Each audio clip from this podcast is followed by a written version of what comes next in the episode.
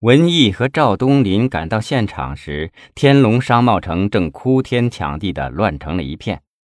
他们刚刚下了车子，又有几辆闪着警灯、一路鸣叫着的消防车开了过来，上面的消防队员正在灭火。就在这时，南江市消防支队支队长高小岗的车到了，他跑下车，跌跌撞撞的走过来，喷着酒气，问一名正在现场指挥的武警少校：“王科长，怎么回事啊？”是什么原因引起火灾呀？少校看了看后面站着的文艺和赵东林，小声地说：“还能有什么原因呢？不就是消防设施不配套吗？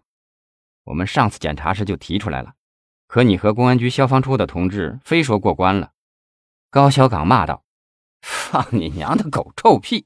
你的意思，今天这场大火全是因为我烧起来的？”少校不敢吭声了。文艺和赵东林走了过来。高小岗一见文艺，忙说：“文书记，呃，赵主任，你们都来了。”文艺严肃地说：“高队长，你先别这么骂人，责任到底在谁身上？我看很快就会知道的。”赵东林生气地说：“你目前首要的任务是先救火救人，其他问题以后再说。”正说着，范守业带着几辆警车也到了。范守业气喘吁吁地跑到文艺的面前，问这问那。文艺闭着眼，什么也没说。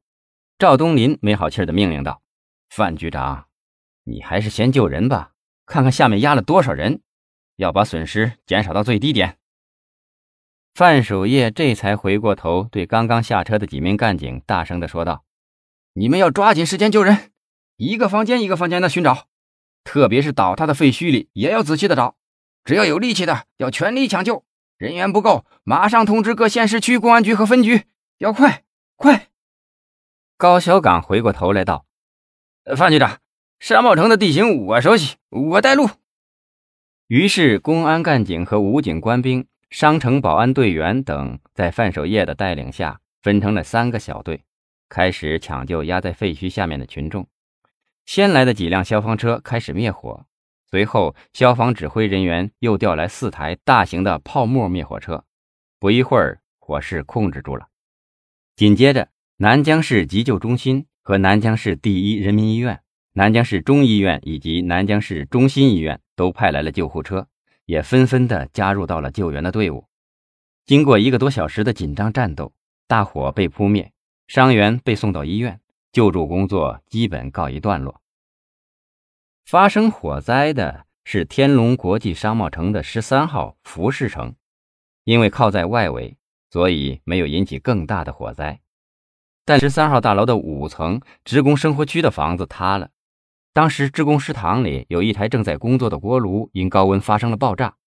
幸运的是，因为是上班时间，职工大都在商贸城工作，除了两名锅炉工当场炸死外，十一名职工均不同程度的受了伤。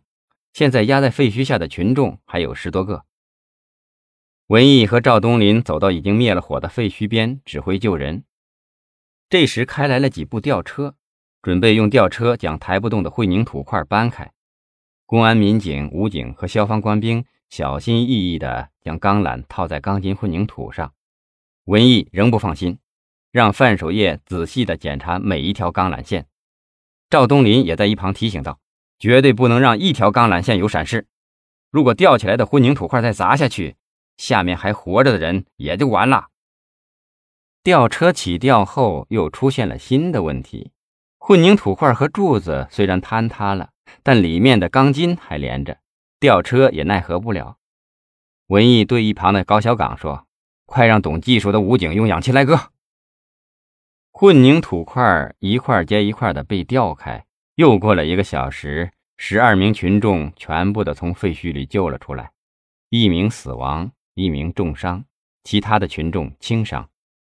听到这个结果，文艺长长的出了一口气，他想掏出手机给市委副书记高超打电话。这时，电视台的几名记者也扛着摄像机挤了进来，纷纷将镜头对准正在施救的公安、武警和消防官兵。有一个记者没注意文艺。推了他一把，不耐烦地说：“哎，让开，让开，别妨碍我们工作。”文艺没说什么。范守业看到了，忙嚷道：“睁大你的眼睛，好好看看，到底是谁妨碍了谁？这是咱们的市委书记。”记者这才看清是文书记，他尴尬地说：“ 对不起，文书记，对不起，文书记。”说着就把摄像机对准了他。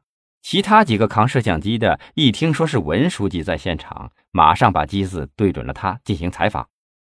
文艺摆着手：“你们还是采访公安民警、武警和消防官兵吧。”说着想退出人群。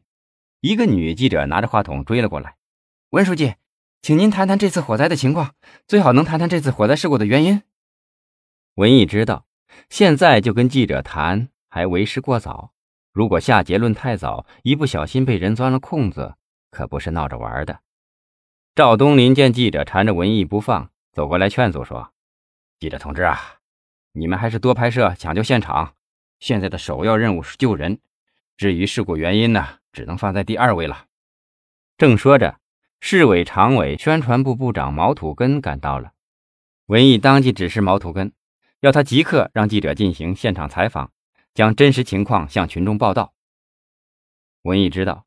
这件事儿是不好捂的，如果不及时报道真实情况，很可能有人会造谣惑众。文艺这才给高超打电话，让他们将火灾的情况及伤亡人数及时上报省委。这时范守业暗示他，文艺看也没看他一眼，交代了一番。挂了手机，范守业小声地说：“文书记，有没有必要报啊？有没有太大的伤亡？我看。”还是缓一缓再说吧。文艺有些生气：“你当书记还是我当书记啊？你说的轻巧，这么大的动静，已经死了好几个人了，这么大的影响，追究下来，你能担当得起吗？”说罢，不再搭理他，向事故现场走去。